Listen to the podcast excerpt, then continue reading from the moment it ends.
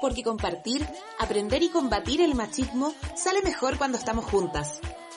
Ahora empieza Mujeres en Sintonía, un programa de la Red Chilena contra la Violencia hacia las Mujeres. Acompáñanos.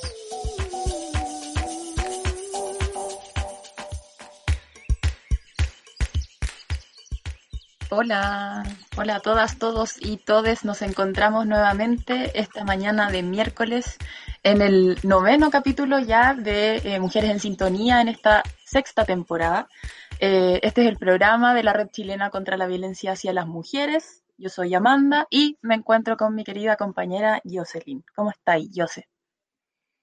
Hola Amanda, muy bien, muy contenta, ya iniciando septiembre, pasando al último tercio de este rarísimo año 2020. Y bueno, como todos los programas, contarles que vamos a conversar con dos estupendas invitadas, bueno, tres en realidad, en dos bloques. En el primer bloque les adelanto al tiro que vamos a estar conversando con Jimena Evia de la colectiva Callejeras, quienes trabajan para posicionar, desde el feminismo por supuesto, la discusión en torno a la ciudad, en torno al cómo habitamos la ciudad. Sí, y en el segundo bloque nos acompañarán Daniela Rojas y Karina Stormesan de la Asamblea de Mujeres de la Bandera y del Movimiento Solidario Vida Digna. Bueno, antes de empezar con la entrevistada, vamos a saludar a quienes siguen la transmisión, ya, se están conectando em, a través del Facebook Live, también estamos a través de Periscope, en el Twitter de la red, que es arroba mujeresred, ahí abajito pueden ver circular todas nuestras redes sociales. Y por supuesto saludamos a nuestra querida Antonia que nos acompaña hoy día ahí en el backstage en los controles. Sí, también, sal bueno, olvidé mencionar eh, que con, la, con las chiquillas de la Asamblea de Mujeres de la Bandera vamos a estar hablando sobre vivienda, eh, cuál es el trabajo que ellas hacen desde ahí. Eh, también queremos saludar a las radios comunitarias que transmiten Mujeres en Sintonía, que es Radio Manqui de Rancagua, Radio Nehuen de Peñalolén, Radio Comunitaria Extremo de Reñaca Alto, Radio JGM que transmite por su señal online desde Ñuñoa y a www.espacioregional.cl quienes transmiten Mujeres en Sintonía, conversaciones feministas durante la crisis. Bueno, y como decimos siempre nosotras, porque el feminismo creemos que es para compartirlo, para aprender juntas y para encontrarnos, les recordamos siempre que este programa es de libre difusión. Quienes quieran utilizar estos contenidos, no duden en hacerlo. Pueden encontrar todos los detalles y también notas que hacemos de las entrevistas en el sitio web de la red, que es www.nomasviolenciacontramujeres.cl.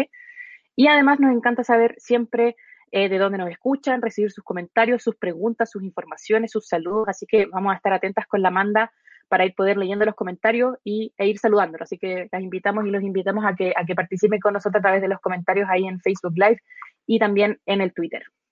Sí, y antes de empezar de lleno, aprovechamos de recordar que este programa eh, se transmite miércoles por medio y que pueden encontrar todos los capítulos buscando Mujeres en Sintonía en Spotify y en Evox. Y el video posteriormente también queda guardado en nuestro Facebook, Red Chilena contra la Violencia hacia las Mujeres, y en YouTube para quienes quieran verlo eh, posteriormente. Bueno, y ahora sí, para empezar, vamos a conectarnos con nuestra primera invitada de hoy. Eh, la presento por mientras. Ella es Jimena Evia, es geógrafa, es integrante del colectivo Callejeras. Así que, Jimena, ¿estás por ahí? para Perfecto, bienvenida Jimena a, Mujer en Sintonía y muchas gracias por, acompañarnos hoy día. Hola y muchas gracias a ustedes por la invitación que nos hicieron a, Callejeras, que, que, si bien somos varias, las estoy representando hoy en esta difícil tarea. Pero vamos a estar conversando tranquilamente, así que todo bien. Eh, vamos a hacer. Sí, muy ameno. Queremos partir eh, sabiendo qué es el derecho a la ciudad. Wow, nosotras cuando lo pensamos el derecho a la ciudad, lo pensamos en una ciudad para, para todos, eh, en una ciudad que generalmente o desde históricamente hemos estado excluidos, eh, una ciudad en la que no se participa, en la que no tenemos la posibilidad de participar, en el que no hemos tomado decisiones eh, y en el que y en la que muchas veces hemos sido invisibilizados, invisibilizadas. Eh, el derecho de la ciudad es ser parte de ella, de poder decidir en ese proyecto político de cómo queremos eh, vivir según nuestros propios intereses, nuestras propias cotidianidades eh, y en el cómo habitamos la ciudad, en el, en el qué hacemos en la ciudad, para qué queremos esa ciudad. La idea es de ese derecho es poder ser parte de esa construcción, de ese proyecto y de ese proceso que es continuo. Perfecto. Eh, nosotros también te queríamos preguntar, Jimena, respecto a lo que tú estás, estás comentando sobre el derecho de la ciudad, sobre esta, como, esto de ser parte. Eh, si es que lo pensamos desde una perspectiva feminista, ¿cómo, ¿qué significa o cómo analizamos en el fondo qué significa observar la ciudad desde una perspectiva además de las mujeres? Eh, es súper eh, súper amplio el tema. Yo sé que tenemos poquito tiempo y que tenemos que tirar eh, algunos aspectos generales como para poder entusiasmar a quienes nos están viendo quizá a que busquen también información sobre esto, a que sean parte también del proyecto. pero una ciudad feminista es una ciudad que coloca el foco en en los cuidados, en el placer, en las emociones, en aquello que hoy día está excluido y que no importa y que parece que muchas veces de verdad es hasta morboso, o no importa, está prohibido, está oculto. Entonces la ciudad que nosotras eh, aspiramos y la que queremos construir y por la que trabajamos es una ciudad que tiene en el centro a las personas que habitan ese espacio, que deciden y que participan y que se relacionan principalmente desde las afectividades, desde la emoción, desde aquello que nos conduce a relacionarnos. Eh, es una ciudad que coloca el foco en, realmente en quienes lo, la habitamos. Creo que me perdí un poco de la pregunta, pero ahí me la van repitiendo. claro, como que, cuáles eran esos, eh, son esos elementos eh, que que permite mirar eh, a la ciudad desde una perspectiva feminista. Sí, bueno, lo que les decía al comienzo es colocar el foco realmente en quienes la habitamos y, y si bien podríamos hacer un listado súper grande de cuáles son todos los aspectos que nosotros eh, reclamamos, eh, hay, algunas, hay algunos aspectos que son como más simples que quizás los voy a nombrar ahora, que es, por ejemplo, la construcción de equipamientos sobre la proximidad en los barrios, por ejemplo, la posibilidad de tener eh, servicios a distancias que sean realmente caminables y abordables, eh, donde el diseño del sistema de transporte también contemple la multiplicidad de los viajes, de lo que generalmente tendemos a hablar nosotras de esta doble jornada que se tiende a a, hacer siendo eh, mujer y donde se puedan eh, garantizar la accesibilidad física para quienes, eh, para quienes cuidan y para quienes son cuidados. nada de, estos aspectos sería suficiente si es que no trabajamos en conjunto como, como, como comunidad sobre realmente nuestras propias necesidades y sobre nuestros deseos.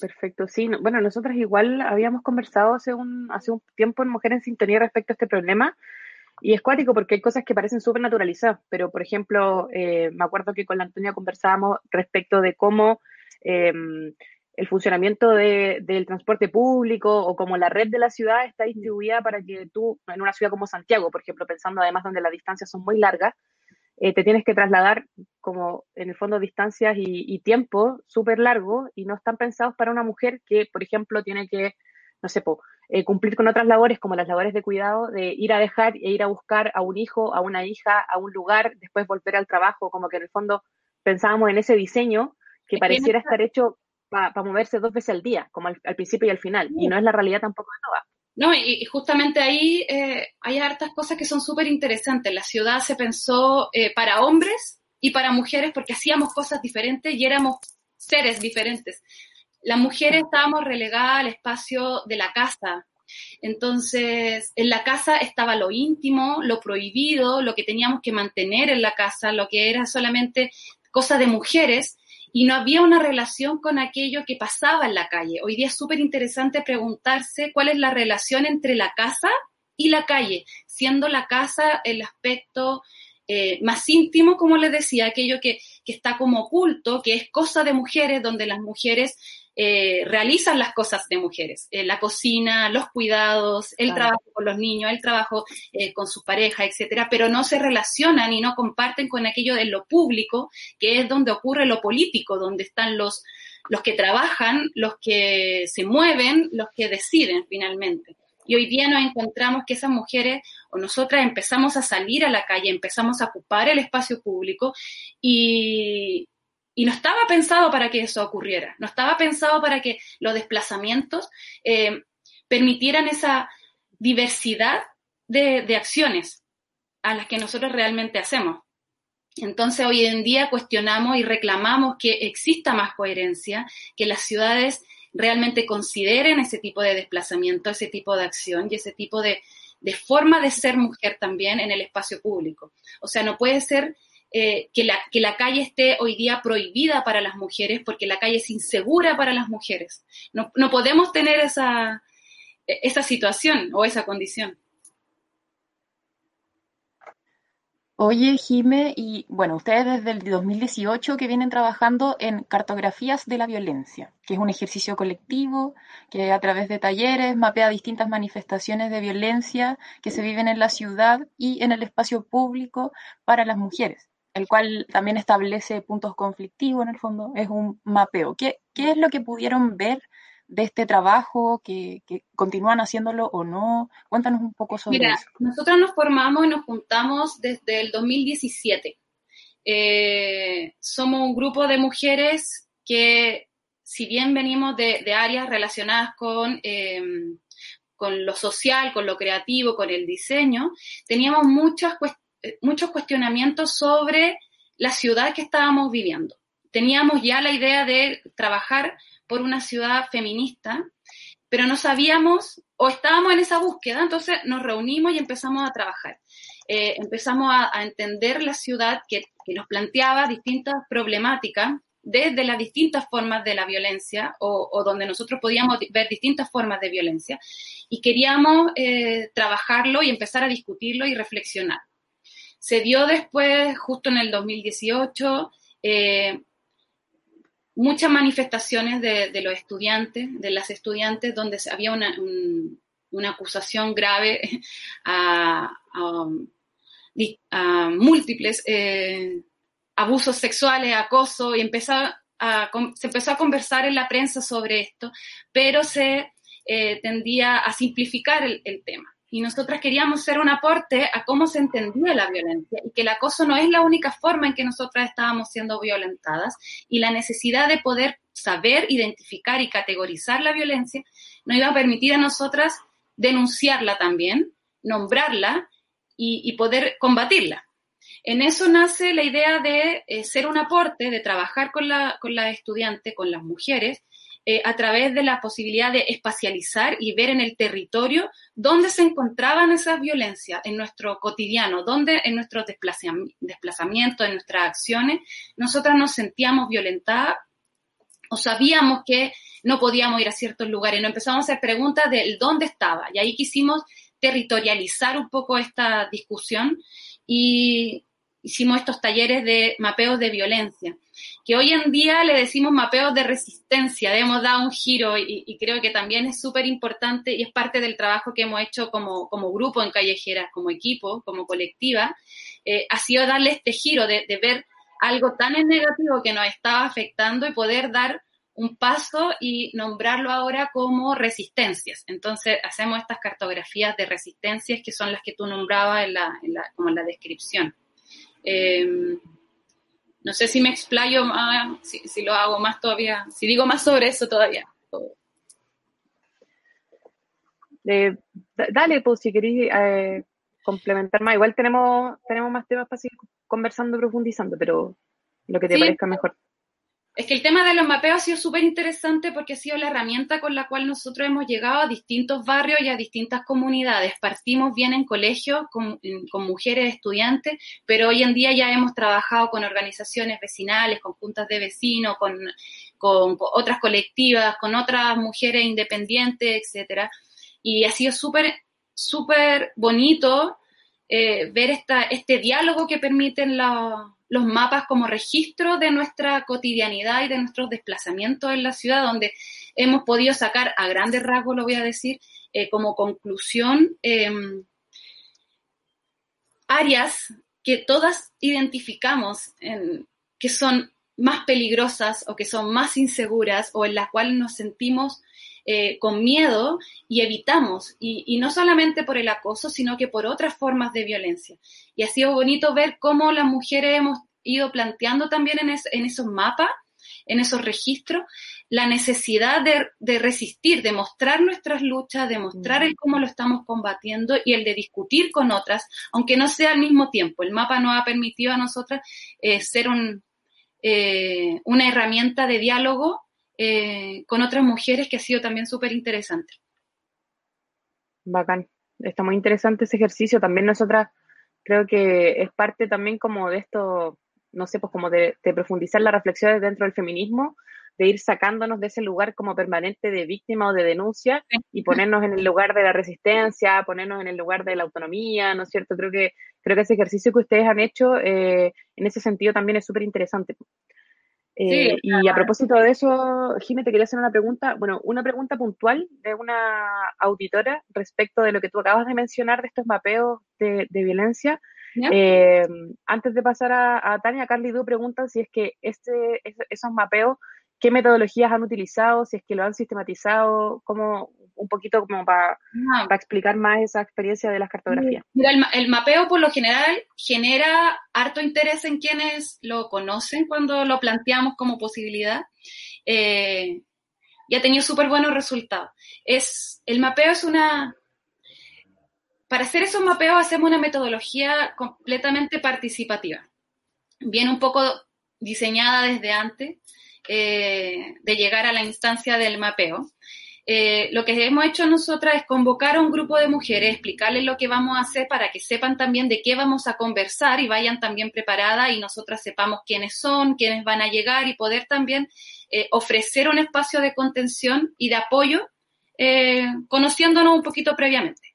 Cuando llegamos a la instancia del taller, hacemos un ejercicio para poder conocernos, una especie de rompehielo que, que le decimos, eh, que dura un par de minutos, y después nosotras eh, nos presentamos y les damos la posibilidad a todas las participantes de dibujarse.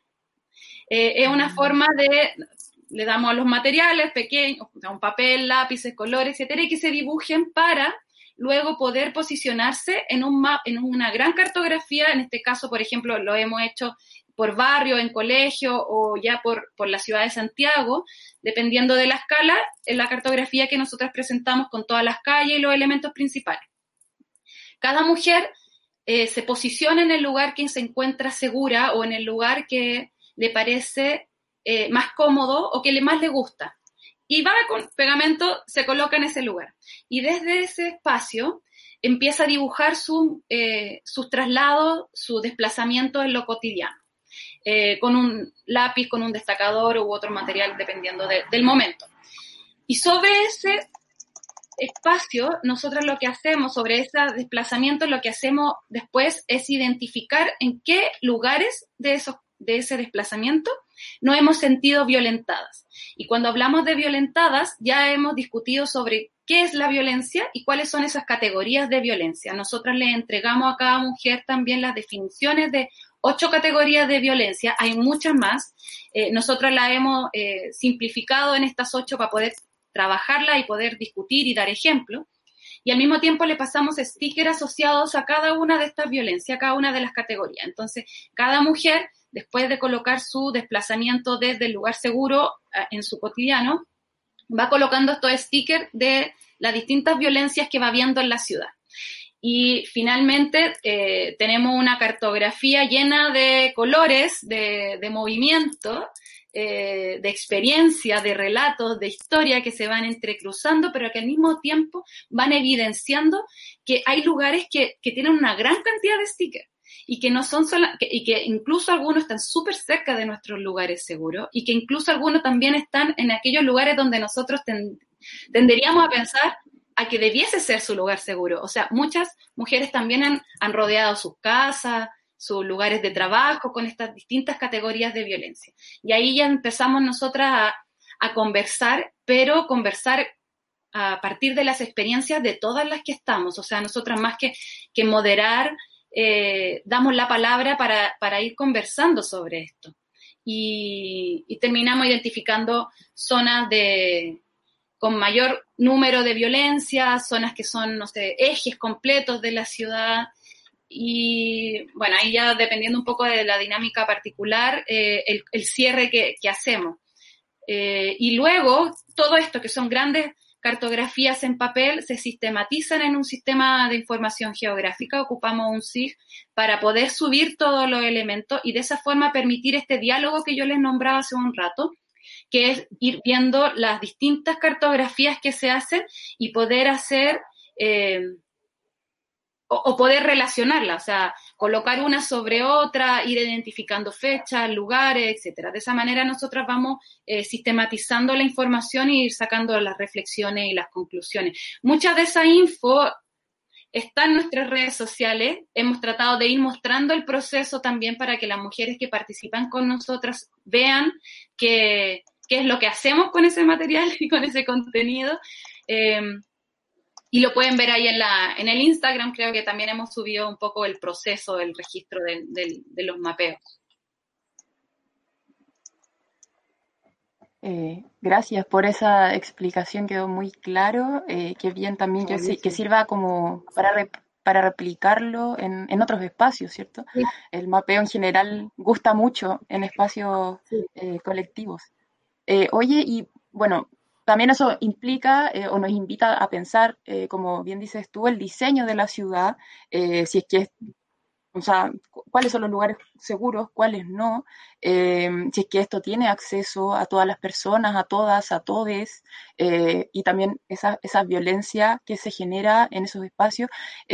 Nos, nos, preguntan, Tania, Tania Lenina Robledo Leiva nos pregunta eh, si es que podrías opinar respecto a la relación actual entre mujer y nocturnidad.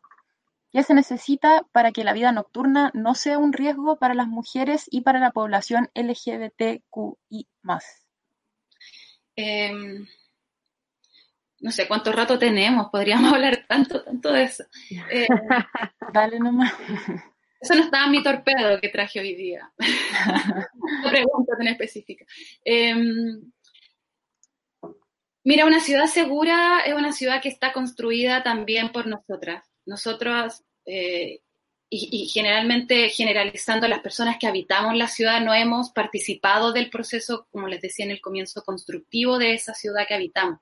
Está más bien impuesta eh, y generalmente estamos excluidos de eso. Entonces, le estamos pidiendo eh, o, quedamos a disposición de los elementos de esa ciudad que nunca nos consideró, que nos invisibilizó además, y le estamos exigiendo seguridad y le estamos exigiendo que se haga cargo de, de cómo la habitamos. Pero la verdad es que esa ciudad no nos conoce, no sabe que existimos, no sabe cómo nos movemos. Entonces, yo creo que una ciudad que, que pretende eh, ser para todos, para todas y para todos. Es una ciudad en la que nos invita a ser parte de, del diseño.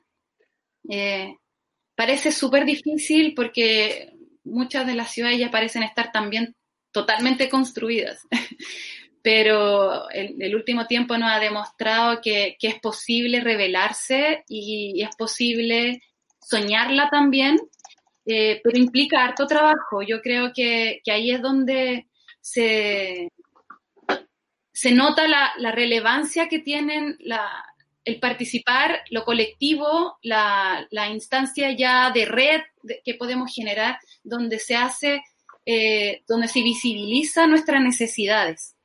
Eh, creo que nosotros no debiésemos tenerle miedo a la ciudad ni de día ni de noche. Eh, no es, nosotros no somos vulnerables. O sea, esa sensación de que las personas somos vulnerables, somos débiles y somos frágiles y necesitamos estar siempre cuidadas por otro alguien, ojalá un hombre, eh, no debiese ocurrir. Nosotros no debiésemos salir con miedo a la ciudad. Esa no debiese ser la condición. Nosotras debiésemos ser siempre autónomas. O sea, la ciudad que, que está realmente pensada para nosotras debiese ser una ciudad que nos permita ser autónomas y que la codependencia eh, sea en otros aspectos. O sea, eh, no en el cómo salimos o el cómo la usamos. Eh, mm. creo que, el pensarlas, o sea, que, es posible pensar una ciudad, pero de verdad, como, como hablábamos antes, una ciudad que tiene que ser completamente diferente a al cómo conocemos hoy día las ciudades. Sí. Sí, bueno, igual ahí eh, yo creo que también parte del tránsito, ¿no es cierto?, de las organizaciones es que hay que empezar, hay que empezar por el principio, ¿no es cierto? Hay que empezar a nombrar la violencia, a visibilizar estos problemas. Creo que la, la relación, esta reflexión en torno a la ciudad y las mujeres o a cómo se construye el espacio es una, es una reflexión que, que grupos de mujeres han empezado a instalar pero mm. es algo también que parece muy naturalizado, no es una reflexión que todas tengamos al habitar el espacio, entonces creo que en ese sentido igual es muy importante la labor que ustedes realizan a través de las cartografías, a través de su experiencia, de modo de ir avanzando hacia lo que todas queremos, que es como generar propuestas que vayan en la línea de, transformar esto, pues, de generar ciudades efectivamente accesibles para todas, para todos, para todos, eh, donde de fondo se pueda combatir la violencia. es que siempre nos han dicho que nuestro espacio es la casa. Entonces, también por generaciones cargamos con, con un montón de prejuicios y un montón de estigmas que, que nos negaron, o sea, que nos niegan hoy día la apropiación de ese espacio. Y siento que el ejercicio de nosotras tiene que ser el reapropiarse. Nosotras eh, tenemos que mostrar nuestras capacidades de poder eh, reapropiarnos del espacio. Y creo que, que es también hoy día eh, un aprendizaje que tenemos de toda este, esta época de la pandemia y del confinamiento también donde el cuidado ha sido el foco, donde nos hemos dado cuenta de que para poder cuidarnos entre nosotros, que es lo que más necesitamos ahora, eh, la ciudad nos juega en contra, eh, nos limita y nos impone muchas otras, eh, o, nos impone conductas que no son propias de nosotros. Entonces estamos en un momento también en el que tenemos que demostrar o mostrar y visibilizar también la importancia que tiene el, que tenemos nosotras en, esa, en ese espacio público, en la calle y todo lo que tenemos por decir, pero principalmente mostrando el cómo nos movemos, mostrando el cómo usamos el espacio. Y, y bueno, ahí viene el diseño de las plazas, no sé, podríamos hablar de tantas cosas, el cuidado de los niños, la posibilidad de usar baños en el espacio público, la sombra, eh, no sé, nos pasaríamos al tema de la justicia social, de la justicia ambiental, de la equidad, no sé, hay un montón de cosas que el espacio público todavía carece, pero que estamos en un momento crucial para poder plantearlo eh, y, nombrarlo y decirlo, no sé. no sé si. ¿Cómo? Es que veo que queda poco tiempo, entonces no sé cuánto tengo que decir. No, no te preocupes. Sí, mira, nos queda poco tiempo, pero hay dos, dos cositas nomás que no queremos dejar pasar. Una que te quería preguntar a propósito de lo que tú recién estabas mencionando, de la pandemia, ¿no? De este contexto, los cuidados. Eh, ¿Cómo analizan ustedes desde, desde Callejeras este, este habitar la ciudad en este contexto tan extraño donde partimos marzo con dos millones de mujeres en la calle, con un espacio público absolutamente marcado por la masividad de las mujeres, ¿no es cierto? Y después nos vinieron seis meses de confinamiento y, ahí me gustaría preguntarte cómo, cómo lees tú, qué ha pasado con el, con el espacio público durante la pandemia. O sea, vemos, no sé, pues tenemos una ciudad tremendamente militarizada, por ende masculinizada, ¿no es cierto? Tenemos la cuestión del control, de la seguridad. Me parecía como, no quería dejar pasar ese elemento para que no, nos hagáis un comentario cortito antes de que tengamos que cerrar. mira, nosotras como pasamos de los mapeos donde la la piel era súper importante, donde el, donde el contacto era súper importante en el ejercicio que estábamos nosotras haciendo en nuestras actividades. Eh, estábamos invitando, bueno, después incluso del 8M, donde hicimos una gran cartografía eh, en el espacio público, eh, veníamos con un montón de ganas de, de seguir con esto, pero nosotras ofrecíamos un espacio de contención en ese momento. Entonces pasamos eh, rápidamente al confinamiento de estar cada uno en su espacio en distintos lugares de la ciudad. Nosotros somos todas de Santiago en este momento. No, no todas de Santiago, hay gente del extranjero también. Eh, hay mujeres ahí del extranjero. Em, eh, pero pasamos a algo, a una situación súper difícil. Yo sé que para todos era súper nuevo, pero nos llevó a adaptarnos y a transitar en una búsqueda de cómo como callejera nos reposicionábamos en esto. Y ahí llegamos, bueno, discutíamos mucho, empezamos a discutir mucho sobre lo que significaba la pandemia el, o la resistencia, cómo las mujeres nos planteábamos desde la resistencia en épocas de, confinamiento y de pandemia, en especial cuando, el, cuando todos los días sumábamos un caso nuevo de violencia y de violencia muy horrorosa al diagnóstico terrible que ya teníamos. Eh, cómo nosotras podíamos seguir siendo callejeras, eh, donde la reflexión era lo primero, pero también teníamos una herramienta práctica y que ofrecíamos para generar comunidad con otras mujeres. Y, ahí tratamos de, hacernos preguntas y las discusiones han sido siempre de cómo podemos nosotros hoy día, después de ver tanta eh, prácticas de autogestión con tan bonitos resultados, cómo podemos seguir pensando eh, la ciudad desde la autogestión, desde la participación, cómo nosotras podemos rescatar las buenas prácticas que hemos estado eh, viendo hoy en día, de las que en algunas hemos sido parte también, cómo podemos rescatar las buenas prácticas para poder proyectar esa ciudad que queremos. También nos preguntábamos si estábamos nosotras generando esos espacios de convivencia necesarios también para la contención eh, y esa contención, cómo teníamos que ofrecerla, cómo la hacíamos cuando también nosotras mismas necesitábamos esa contención. Eh, nos preguntábamos de nuevo de cómo ampliar el derecho a la ciudad, cómo podríamos nosotras contribuir a generar esa, esa nueva ciudad desde la casa, desde nosotras queríamos, estábamos haciendo un llamado a salir de la casa, a tomarnos las calles y ahora estamos todas guardadas. Entonces también ahí habían hartas discusiones que, nos llevaron a, plantearnos nuevos temas. Eh, generalmente los dejamos plasmados en redes sociales ahora, así que, que, ha sido como el mecanismo que tenemos para conversar con otras mujeres. Eh, hemos estado generando también un poco de, material y de discusión, pero también nos pusimos como callejera eh, una pausa a la a la producción, porque no era momento de producir, sino que era momento de, mirar hacia adentro y de contenernos. Eh, y, salieron nuevas preguntas, de, como les decía hace un rato, de cómo contribuíamos a generar esa nueva ciudad, esa ciudad feminista, y, cómo podíamos también eh, hacer una ciudad donde la, eh, en pro de la ecología, del medio ambiente, cómo afectaban esas cuestiones medioambientales particularmente a las mujeres, cómo podíamos hablar nosotras de justicia ambiental, de violencia ambiental, eh, cómo le dábamos voces a la diversidad de mujeres, de niñas, de cuerpos, eh, y cómo nosotras podíamos eh, invitar a otras mujeres a soñar esa realidad posible y diversa. ¿Cómo hacíamos todo eso desde el COVID? Y, y eso ha sido como el trabajo que hasta ahora hemos desarrollado en Callejera. Ha sido bien difícil, creo yo, porque de verdad lo que pasamos de lo que decía, de, una, de un ejercicio práctico de contención, donde el espacio era súper importante, donde hablábamos de, territorializar nuestra experiencia, pasábamos ahora a de cómo la casa pasó a ser nuestro lugar, cómo también nos apropiábamos de ese espacio íntimo que, que nos generaba también a todas muchas inquietudes. O sea, hemos transitado las emociones desde no sé, yo creo que todas. Ya no sé si hay nombre para tanta emoción.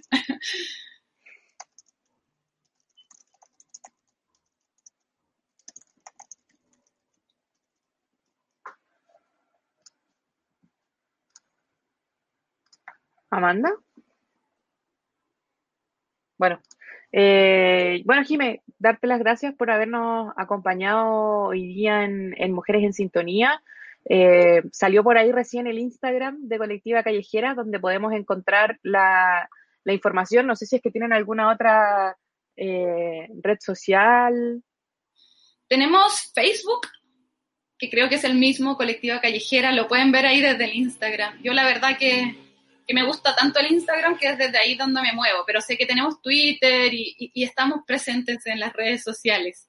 Eh, la invitación también es bueno, que nos conozcan en redes sociales, que es bien poquito, la verdad. La red social es algo como un poco, eh, o sea, es, es muy poco de, nosotras.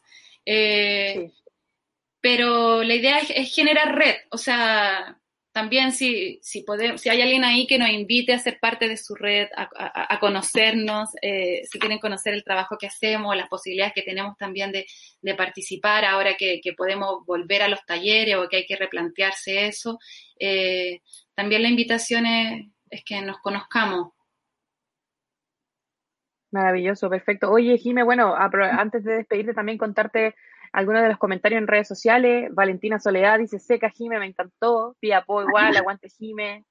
Carolina Andrea, eh, y Rulat dice, ustedes son un ejemplo mundial y nosotras vamos detrás codo a codo. Así que mucho, mucho apoyo mucha paña al trabajo de Colectiva Callejeras y, nosotros también felices de quedar conectadas para seguir profundizando porque como, como, tú, como tú dijiste, este tema es, gigante, es tremendo, así que nos quedó así, pero un montón por hablar, pero está bueno empezar a meter. Me imagino que ese comentario de, de que somos un ejemplo, se, no sé, yo lo veo como con todas las mujeres chilenas desde hace un tiempo que ha sido de verdad de, lo, de los cosas, o sea, de, lo más emocionante en este tiempo. O sea, creo que, que nosotras también como callejera hemos encontrado fuerza para poder seguir en, en todo lo que las mujeres hemos estado haciendo este tiempo. Y, creo que hay una, no sé, eso es muy bonito también. Eh, ver mucho arte, mucha resistencia desde la desde las distintas grupos, asociaciones, colectivos de mujeres. Ha sido también eso muy emocionante. Sí, tal cual. Bueno, Jiménez, muchas gracias. Nos, muchas estamos gracias. encontrando entonces. Bien. Nos vemos. Nos vemos. Eh, bueno, hoy estuvimos conversando con Jimena Evia, geógrafa feminista, integrante del colectivo Callejeras, y em, antes estábamos con problemas técnicos con Amanda, no sé Amanda si es que estáis por ahí para para que retomemos esta, esta conducción de a dos. Pero por mientras contarles también a nuestras auditoras, las personas que nos acompañan, antes de seguir con nuestra segunda invitada del día de hoy, queríamos invitarlas a participar eh, del ciclo Mirada Feminista sobre el Proceso Constituyente, que es una iniciativa que hemos levantado desde la Red Chilena contra la Violencia hacia las Mujeres, junto con la Asociación de Abogadas Feministas, con ABOFEM. Em, me voy a, tomar la patudez a ver si es que les puedo compartir un poquito acá el programa eh, para, que se sumen a, esta, a este ciclo que ya comenzó, eh, pero que continúa. Así que, para contarles, miren, nosotras partimos el, el 24 de agosto con la sesión, una sesión respecto de la importancia del cambio constitucional para redistribuir poder. Ahí estuvimos hablando del origen de la constitución, eh, de la necesidad de cambiarla, etcétera. En la segunda sesión, que fue este lunes, estuvimos abordando el problema de violencia contra mujeres eh, con dos tremendas invitadas. Y este lunes vamos a seguir muy en la línea también de los temas que estamos tratando hoy en Mujeres en Sintonía. Vamos a seguir y vamos a abordar derechos sociales desde una perspectiva feminista. Así que no se lo pierdan. Pueden encontrar aquí eh, toda la información para, para participar. Esta es una actividad que se transmite también a través de nuestro Facebook Live, a través del Facebook Live también de Abofem y a través de nuestras redes sociales en Periscope. Así que están todas muy invitadas a, participar. Eh, ya, y ahora sí, eh, por mientras, a ver si es que la manda se logra conectar, pero por mientras nos vamos a conectar de inmediato con nuestras invitadas del segundo bloque. Eh, les presentamos ahora a Daniela Rojas Villeras, que es mujer pobladora, educadora popular, socióloga también y es integrante de la Asamblea de Mujeres de la Bandera del Movimiento Solidario Vida Digna. Ahí está Daniela Rivita y también nos acompaña Karina Estormesa, mujer pobladora también, trabajadora social, magíster en estudios de género y también integrante del movimiento solidario Vida Digna, del Comité de Vivienda Angélica Uli y de la Asamblea de Mujeres de la Bandera. Bienvenidas a, Mujeres en Sintonía, compañeras, muy, muy contentas de, estar hoy día conversando con ustedes. Hola. ¿Me escuchan? Hola, buenos días. Gracias por la invitación, Guachita. Sí, bueno, compañeras, lo primero, eh, para partir ya con la conversación, a nosotras nos interesa preguntarle de qué manera, así como para entrar en el tema, eh, de qué manera se relaciona la lucha por la vivienda con las mujeres. Porque nosotros también tenemos, eh, sabemos en el fondo que la mayor parte de las personas que participan activamente en los comités de vivienda son precisamente mujeres. Entonces también en ese sentido, ¿de qué manera creen ustedes que este problema afecta particularmente a las mujeres, a las pobladoras? Sí, súper.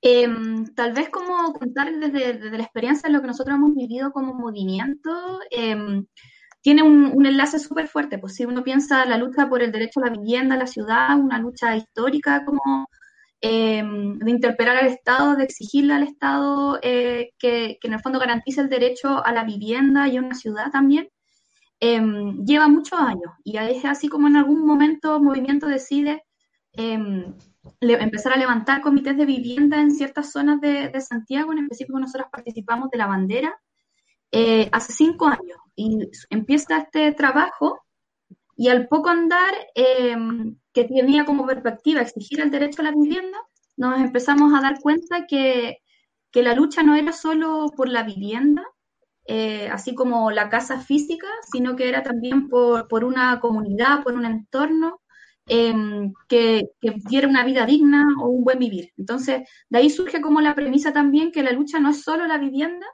no es solamente la casa, sino que es eh, una vida digna. Y desde ahí, como teniendo clara esa premisa, eh, se nos empieza a, aparecer o se nos hace súper evidente esto que tú planteas de que los comités en realidad están mayormente en general compuestos por mujeres, como mujeres que están dando la cara, dando la, dando la pelea. Eh, muchas de ellas trabajan también eh, fuera de la casa, además se tienen que hacer cargo de la crianza. Entonces, en ese contexto nos, empezamos a dar cuenta de otra cosa, que no solamente era la lucha por la vivienda, eran la lucha por un, eran un montón de luchas juntas, un montón de luchas que tenían que ver con las luchas que damos las mujeres. Eh, por un montón de injusticias, la violencia. Y ahí ayer conversábamos con, con, con, la Dani como preparando un poco esta entrevista y decíamos como, claro, la, hay una lucha previa a la lucha de la vivienda que se nos empieza a hacer súper potente, que es la lucha porque las mujeres puedan participar de estos espacios, como que los maridos eh, eh, pueden, muchas veces a muchas vecinas les dicen para qué vaya a ir ahí, no sé qué, que no participís, que en el fondo, no, como limitando el empoderamiento, ¿cierto? Hay pocas facilidades con quién dejan a los hijos.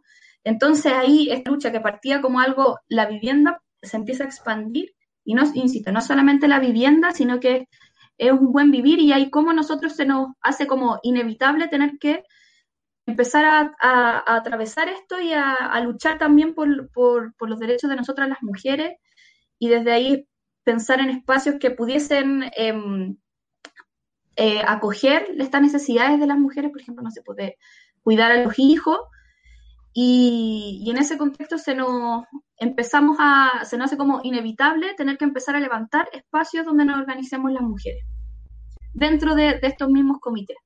Entonces, no lo vemos como algo separado, sino que empieza a ser parte misma del, del trabajo de los comités de la lucha por la vivienda. No se te escucha, oye, no escucho. Daniela, sí, ahí, ahí sí, ahí sí. Eh, sí. Daniela, no sé si quieres complementar con algo la Karina. Vale. Sí, a partir de lo que, de lo que dice la Karina, eh, nosotras empezamos como a llegar al feminismo a partir como de esta necesidad que, que, que significa como la, la, la realidad de, del territorio, de la bandera. Entonces, todos los espacios en los que trabajábamos empiezan a ver atravesados por las distintas realidades de las mujeres, así como de la violencia que se expresa eh, en esos lugares y en las relaciones. Entonces, eh, eh, desde ahí, y más o menos como hace cuatro años, eh, conformamos el espacio de la Asamblea de Mujeres, que está compuesto eh, por mujeres que son parte del movimiento y que en la actualidad prácticamente todas están dentro de los comités eh, luchando también por sus viviendas, por el derecho a la vivienda. Entonces eh, partimos con un, con un encuentro que era más o menos hacer un diagnóstico sobre eh, esta realidad de las vecinas, eh, en las que salieron un montón de temáticas como violencia de distinta, de distinta índole, dependencias económicas, violencias psicológicas, emocionales, y también muchos problemas que tenían que ver con la salud mental, eh, asociados también a esta precariedad laboral, a la carga de los cuidados de la crianza, de personas enfermas, eh, a la vida desde el allegamiento en las viviendas. Y todo eso eh, nos sirvió para ir levantando como en el hacer, para ir levantando desde la reflexión eh, ciertos pilares que son como ideas principales que, que, que, van marcando nuestro trabajo, que van guiando nuestro trabajo. Y esos pilares, por ejemplo, es uno de los que dice la Karina, que es levantar la necesidad de levantar espacios de mujeres. A propósito de, lo que decía la compañera anterior de Callejera, de la necesidad de, de, de las mujeres de eh, empezar a construir, eh, a pensarse en el espacio público y a ganar espacios dentro de eso. Entonces, eh, para nosotros era importante tener un espacio con las vecinas en el que se pudiera generar eh, la seguridad y la confianza para hablar de temáticas que eran complejas, que no habían sido abordadas antes eh, dentro de los comités ni, ni, dentro de los territorios. Y en eso eh, la, era importante como generar estos espacios de encuentro entre mujeres y de organización Em, y en esos espacios se, se, empezaban a generar estos lazos, estos vínculos de seguridad y de confianza que se convirtió en otro pilar para nosotras dentro del trabajo que hacemos como Asamblea de Mujeres, que es eh, acompañar desde muy cerca estos procesos de, de, reflexión, de desnaturalización y de empoderamiento que significaba eh, ir entrando como eh, en, esta, en esta idea del feminismo, en estas reflexiones que hacíamos de la lucha previa que tenemos que hacer las mujeres, por ejemplo, para salir a los comités, a luchar por un derecho a la vivienda y una lucha anterior. Entonces, eh, esos procesos eran acompañados. Eh, por ejemplo, las parejas no eh, apoyaban a, las vecinas y no se hacían cargo de los hijos cuando ellas iban a las reuniones y nos decían, chiquillas, pucha, no puedo seguir asistiendo a las reuniones porque no tengo que me vea a los niños. Trae a los chiquillos, trae a los niños, no dejes de venir. O sea, esta lucha la empezamos a, a construir colectivamente entre todas. Em, y también eh, eh, eso es algo importante para nosotras porque rompe con la lógica masculina que se venía dando dentro de los comités de la lucha por la vivienda, que es un aporte que nosotras sentimos que también se, puede, se hace desde el feminismo, que es politizar en el fondo los afectos y politizar lo cotidiano. Entonces, em, desde ahí también empezamos a abordar cosas que se encerraban en el espacio privado hacia lo público. Y ahí, por ejemplo, también trabajamos de la mano con las asambleas de los comités, eh, generando eh, espacios educativos, por ejemplo, sobre la concientización y desnaturalización de la violencia. En el fondo era pensar la temática de la violencia desde un enfoque comunitario, y no solamente desde este enfoque como individualizado que se hace como desde el Estado, desde las instituciones.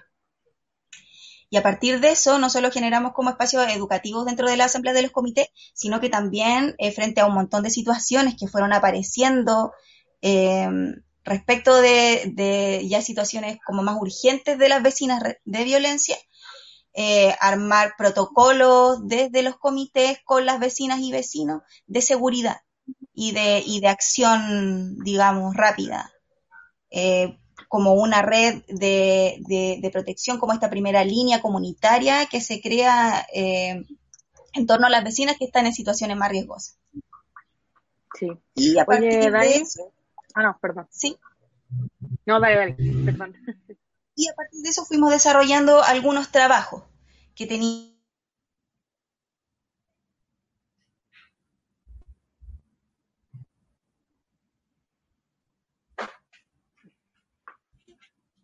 también fue una, de las temáticas que empezamos como a, generar reflexión en estas experiencias que decíamos, por ejemplo, de, las niñas que, traían las vecinas a los distintos espacios, nuestras mismas compañeras que también eran madres y, luchaban por este derecho a organizarse.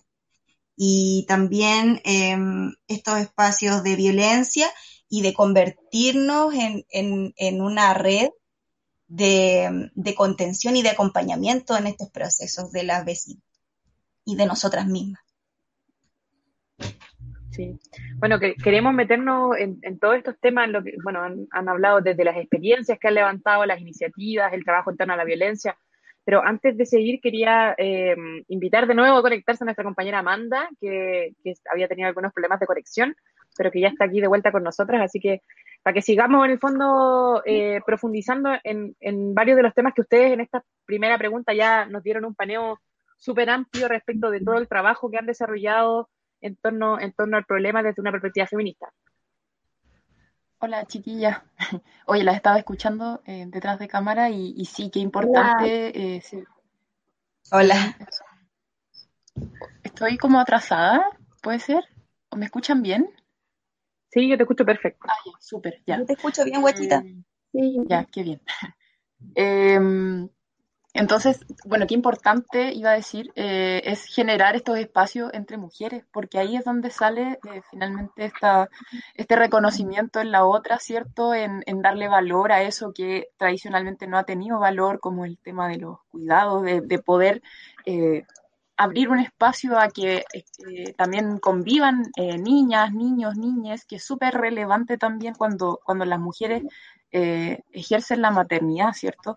Entonces, todas esas cosas es, muy importante y, bacán que, es lo que o sea, que lo comentan. Y claro, yo conversando antes con, con ustedes me comentaban que el tema de la violencia eh, ha sido todo un tema, eh, como de tener las herramientas eh, para enfrentarla. también es un tema muy urgente que, que, ustedes han visto, como por lo que nos comentaron, qué experiencias han levantado más concretamente para, para buscar estas formas de enfrentarla. Eh, y cuáles son los obstáculos y los conflictos que han visto eh, que, se ven más latentes eh, en ese sentido. No sé quién, cuál de las dos quiere partir. Sí. Eh, Dale. Sí, ya. Em, sí, harto, harto hemos hecho en relación a la violencia también porque es un tema que nosotros siempre decimos en los comités como que uno de los principios de la comunidad organizada que queremos es desarrollar, que estamos desarrollando y construyendo desde ya, pese a que las viviendas aún no estén construidas, como que ya estamos formando un grupo eh, que es una comunidad, eh, es que sea una comunidad libre de violencia contra la mujer. Eso es como un punto de entrada, como ya un principio que está como establecido en, en los comités, y ahí ha sido todo un trabajo de ir, por un lado, por una vía como sensibilizar, se podría decir, como eh, explicar qué significa esto a las vecinas y al vecino, eh, dar cuenta de, la, importancia de un trabajo que se ha hecho hace años, como en las asambleas que tal vez estamos hablando temas como propiamente de, vivienda, tal vez lo que pasó con lo mismo, no sé, la vivienda, esto, el terreno, nos damos un tiempo, irrumpimos ese espacio y, y, generamos instancias, actividades para hablar de la violencia contra la mujer. Y ahí hasta metodologías eh, que se han desarrollado harto de teatro del oprimido, como de, desplegar actuaciones, como para cuando podíamos estar presencialmente.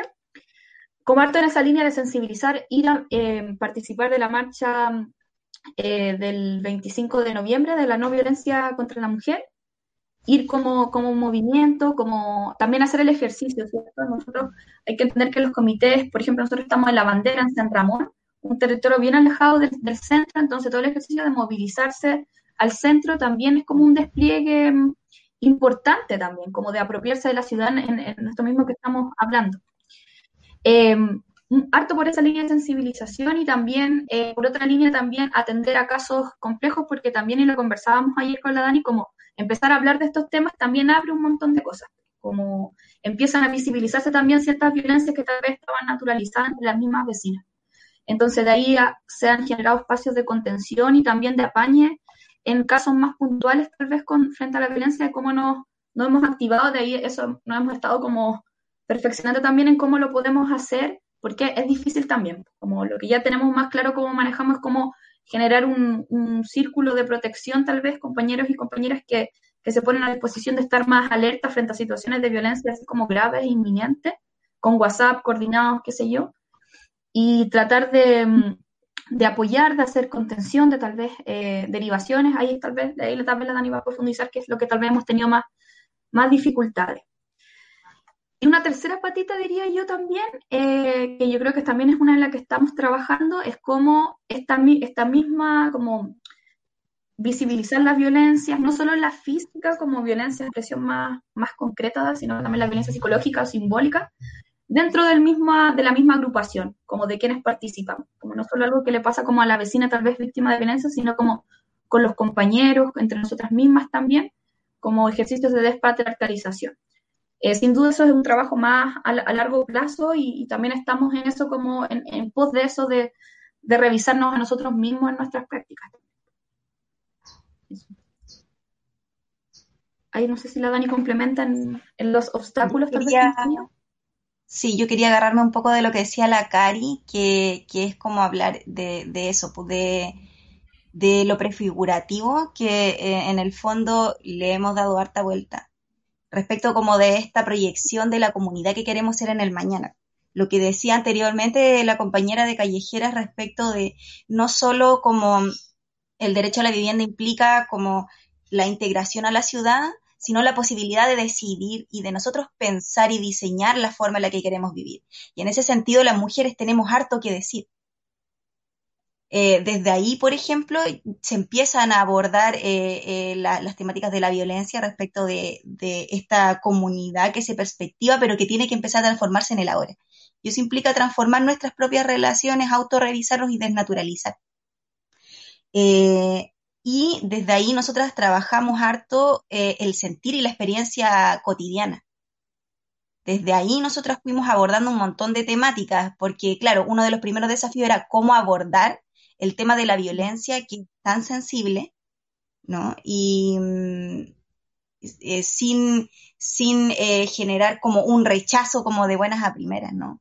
Y sin llegar tampoco con toda la caballería de la información, eh, que a veces como que se vuelve muy teórica y en realidad nosotros lo que queríamos era que las personas se sintieran identificadas, poder generar herramientas para que pudieran analizar ellas mismas su propia realidad y ellos mismos su propia realidad. Entonces, eh, ahí uno de los desafíos fue eh, generar metodologías y herramientas con las que pudiéramos abordar la temática de la violencia y de ahí llegamos como a herramientas, por ejemplo, del teatro, fuimos, fuimos como armándonos de distintas estrategias em, en las que pudiéramos representar situaciones cotidianas que después se abrían al diálogo. También, por ejemplo, eh, esto, este tema de la crianza colectiva, ¿no? Cómo le dábamos una salida comunitaria al tema de la maternidad, que también significó otro desafío. Y toda esta devuelta que una vez que se empieza a generar la desnaturalización de las situaciones de violencia, toda esta devuelta que se te viene, ¿no? De un montón de situaciones que se empiezan a destapar y abrir, y, nos dimos cuenta que al, que al ser un espacio de mujeres dentro de la población, eh, las vecinas empezaban a identificar ese espacio como una red de contención, entonces acudían a ti y nosotras al principio no teníamos las herramientas para enfrentar todos esos casos de violencia que, que, que nos llegaban. Y mm. entonces em, empezamos a formarnos, a construir redes, pero ese siempre ha sido un desafío, ¿no? Trabajar de manera articulada con otras redes que puedan eh, eh, ayudarnos en el acompañamiento de las vecinas y que sea un acompañamiento que no sea solo individualizado, no como suelen hacer como las instituciones, que trabajen solo como con la persona de manera específica que está viviendo la violencia, sino generar una red articulada con la organización, entendiendo que las mujeres somos parte de una comunidad y de un espacio organizado, ¿no? Entonces, que, como que mm, ese ha sido un desafío, encontrar redes con las que podamos proyectar trabajos articulados, comunitarios, de, enfrentar la, violencia.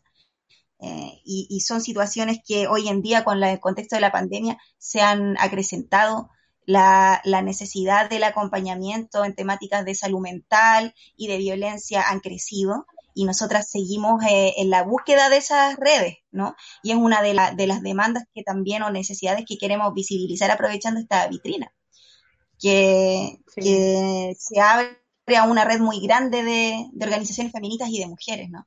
Que nosotras siempre los trabajos que hemos levantado lo hemos hecho a partir de las redes feministas y de mujeres. Sin todas esas compañeras eh, que están alrededor de nosotras generando distintos trabajos y apañándonos, no podríamos hacer todo lo que hemos hecho en estos cuatro años. Sí, bueno, esa también es la experiencia que nosotras compartimos desde la red y también como la importancia de abordar el problema de violencia contra mujeres, como dicen ustedes, desde una perspectiva social y comunitaria y no como un problema individual. Así que muy bacán en ese sentido el trabajo también que han hecho eh, compañeras. Y bueno, para ir cerrando ya, porque vamos llegando ya a la hora de programa, quería preguntarle, eh, nosotras nos comentaron, ¿cierto?, que, que, que, el Comité Quiero Mi Casa del Movimiento Solidario Vía Digna ya tiene asignado el terreno donde va a construir sus viviendas y que los demás siguen luchando por este espacio. Y este proceso también se vincula, con, como ustedes han mencionado, con lo que conversábamos en el primer bloque del programa, ¿no? Con una planificación comunitaria del espacio que se va a habitar. Y en ese sentido, eh, ustedes desde su experiencia, bueno, desde las distintas experiencias que ya nos han compartido, desde las distintas iniciativas, metodologías, etcétera, ¿qué consideraciones creen que es necesario tener para planificar desde una perspectiva feminista, ¿no? desde una perspectiva que considere la experiencia de las mujeres en el, en el habitar de ese espacio?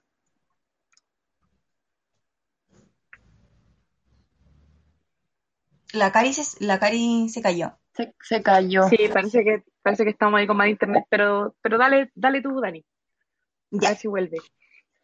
Ya, como, le, como les contaba, eh, una de las perspectivas importantes que hemos construido desde estos espacios de mujeres con eh, respecto a la vivienda es eh, primero la violencia y eso se plasma de manera bien concreta, por ejemplo, en protocolos que hemos construido con las vecinas y con los vecinos desde estos procesos educativos y, luego participativos em, sobre eh, los protocolos de convivencia que vamos a tener.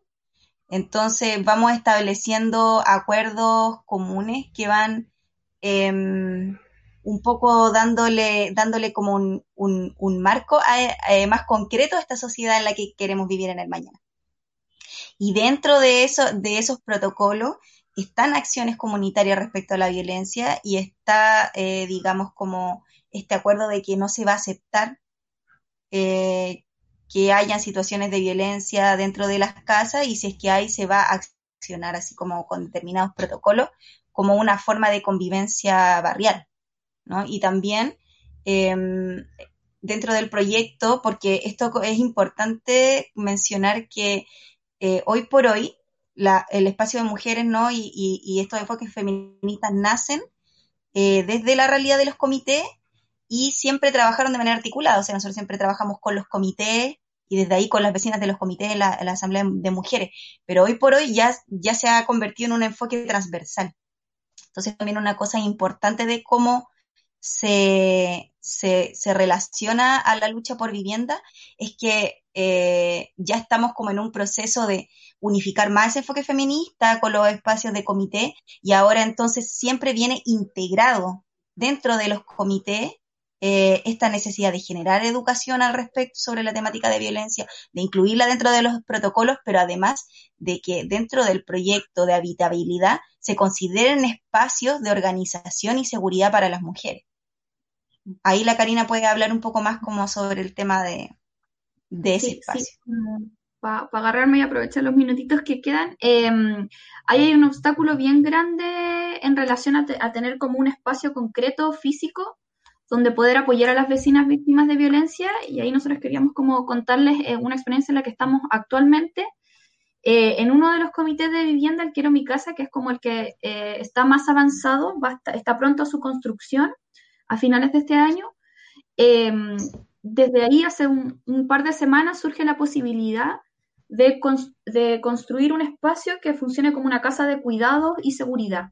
O sea, una casa para eh, hacer como la primera contención a las mujeres vecinas del territorio en casos de violencia, para que pueda, pueda tener una contención adecuada y una derivación a redes, entendiendo que la dinámica de violencia es súper importante ese momento como cuando una mujer decide salir de la casa y romper el círculo de la violencia, que se sienta contenida y acogida, ¿cierto? Porque si no, se corre el riesgo de, sufrir un, ataque más fuerte o, volver a caer en el círculo de la violencia. Entonces teníamos esa idea hace harto rato, se la veníamos planteando como a la institucionalidad, al, al, Ministerio de Vivienda. No nos dan bola porque para ellos claramente todos estos temas que tienen que ver con la mujer son como temas menores o, o que no aparecen, no se visibilizan. Entonces, de ahí también ha sido otra lucha como en las mesas de negociación que nosotros mantenemos con, el Ministerio de Vivienda, que después de cada movilización que realizamos ah, se abren espacios, le planteamos estos temas, esta mirada, con harta reticencia, pero hace un par de semanas, a la luz de seguramente de lo que ocurre en, de lo que está ocurriendo a nivel de contingencia, como los casos de Antonio, qué sé yo, como que se abrieron y, nos dijeron, nos citaron a una reunión como extraordinaria y nos dijeron como, vale, nos parece esta idea, es una buena idea, ahora nos dimos cuenta que es importante ver la violencia en las poblaciones, uy, ahora no, reconocemos que es verdad lo que ustedes venían planteando, sin embargo, eh, no, lo, puede financiar el Estado este espacio porque no hay como una ley, una normativa, así como término administrativo, no es que no haya la, no haya la plata,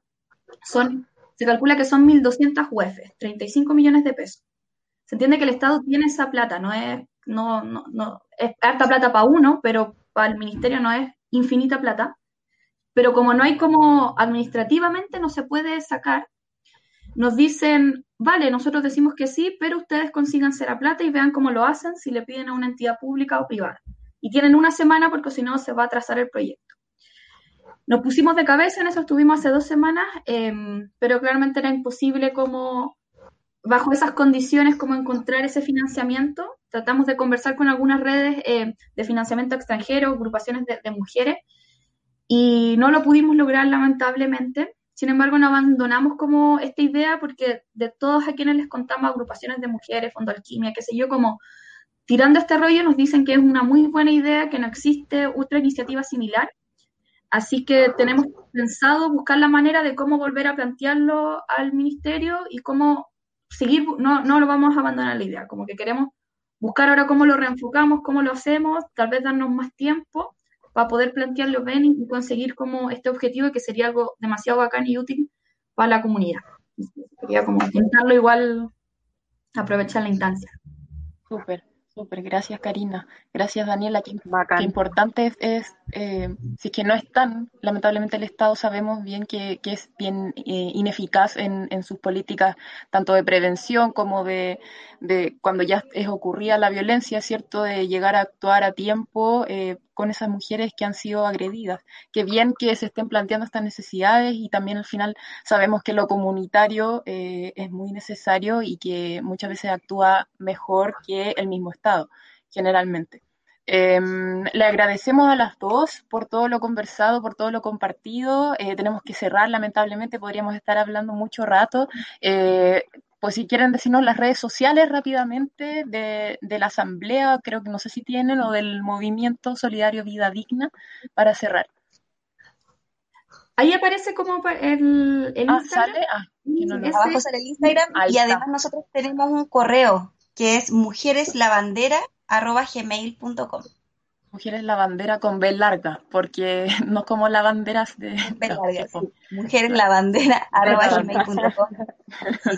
mencionar antes de irnos que eh, estamos creando una red de terapeutas y psicólogas para poder generar estos acompañamientos con las vecinas, así que también dejarlo ahí abierto para quienes quieran comunicarse con nosotras, hablar y, y apañar. Perfecto. Voy a decir el, perdón, el arroba eh, ms.vidadigna. Eso, perdón, ms.vida.digna en Instagram para que lo sigan. Muchas gracias, chiquillas, que estén muy bien. Seguiremos en contacto. Gracias, chiquillas. Gracias a ustedes por el espacio. Sí, y con estas entrevistas vamos cerrando el capítulo de hoy. Recuerden que este y todos los capítulos pueden escucharlos eh, en Spotify, eh, también quedan disponibles en Facebook, en Evox y eh, estamos acá en Mujeres en Sintonía, conversaciones ah, bueno, que las pueden encontrar escritas en nomasviolenciacontramujeres.cl. Bueno, muchas gracias por los comentarios. Saludamos a las compañeras de la colectiva feminista Patiperras de La Serena, Flor de Invierno, Rosa Trigo, Carly Du, que nos acompañaron con sus comentarios, con sus preguntas. Eh, recuerden también, si les interesa seguir profundizando en estos temas, que este lunes vamos a estar hablando precisamente de derechos sociales, precisamente de la lucha por, por una vivienda digna también en el conversatorio Miradas Feministas sobre el proceso constituyente. Así que las dejamos muy invitadas y nos vemos el miércoles subsiguiente por acá mismo. Chao. Chao.